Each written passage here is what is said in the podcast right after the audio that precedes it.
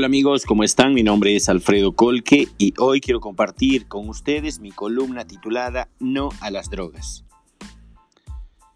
Como ya todos saben, el pasado domingo 31 de julio del 2022 se inauguró la tan mentada Copa Evo. Se la realizó en el Centro de Alto Rendimiento de Villa Tunari, del Trópico de Cochabamba, con la presencia de seis de los equipos más importantes de Sudamérica además de cuatro clubes nacionales y el equipo personal de Evo Morales, el Deportivo Trópico. Este evento, entre comillas, deportivo, se lo realizó en una lujosa y millonaria construcción ejecutada con recursos del Estado, pero que se encuentra en medio de la nada. Así es, amigos.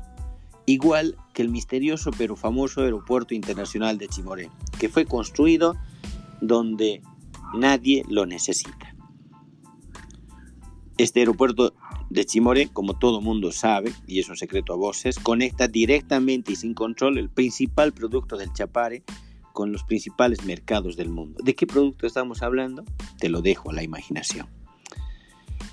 Pero como no podía ser de otra manera, muchas cosas alrededor de este lujoso, caprichoso del, del patrón no podía pasar desapercibida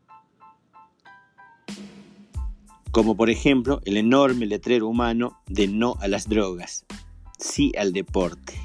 Yo cuando lo vi me cagué de risa. Pero bueno, fue elaborado por los compañeros de las seis federaciones del trópico de Cochabamba, que a propósito son los que con mucho sacrificio, según ellos, están auspiciando centavo a centavo la organización de este costoso e importante evento deportivo.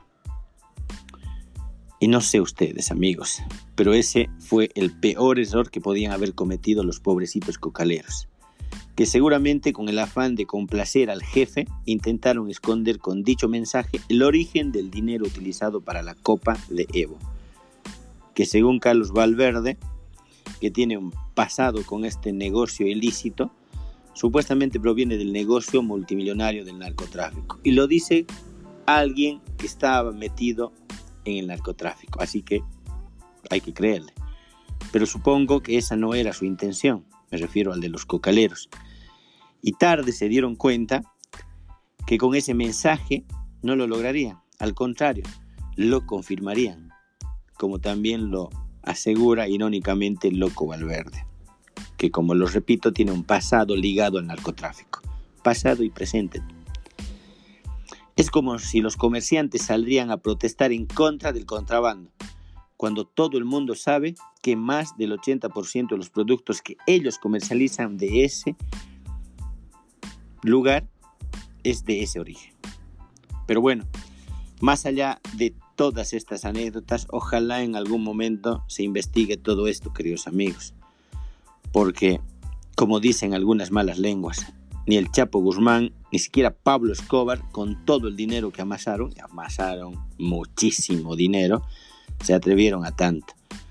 O es que ellos realmente no le llegan ni siquiera a los talones. ¿A quién? A Evo Morales. ¿Ustedes qué opinan, queridos amigos? Como sea, solo espero que de todo esto por lo menos quede el mensaje y los bolivianos en verdad en algún momento luchemos para decirle no a las drogas, no al narcotráfico, no a esos hijos de puta que se enriquecen con el dinero del Estado y que además, estando en el poder, camuflan un negocio multimillonario del narcotráfico.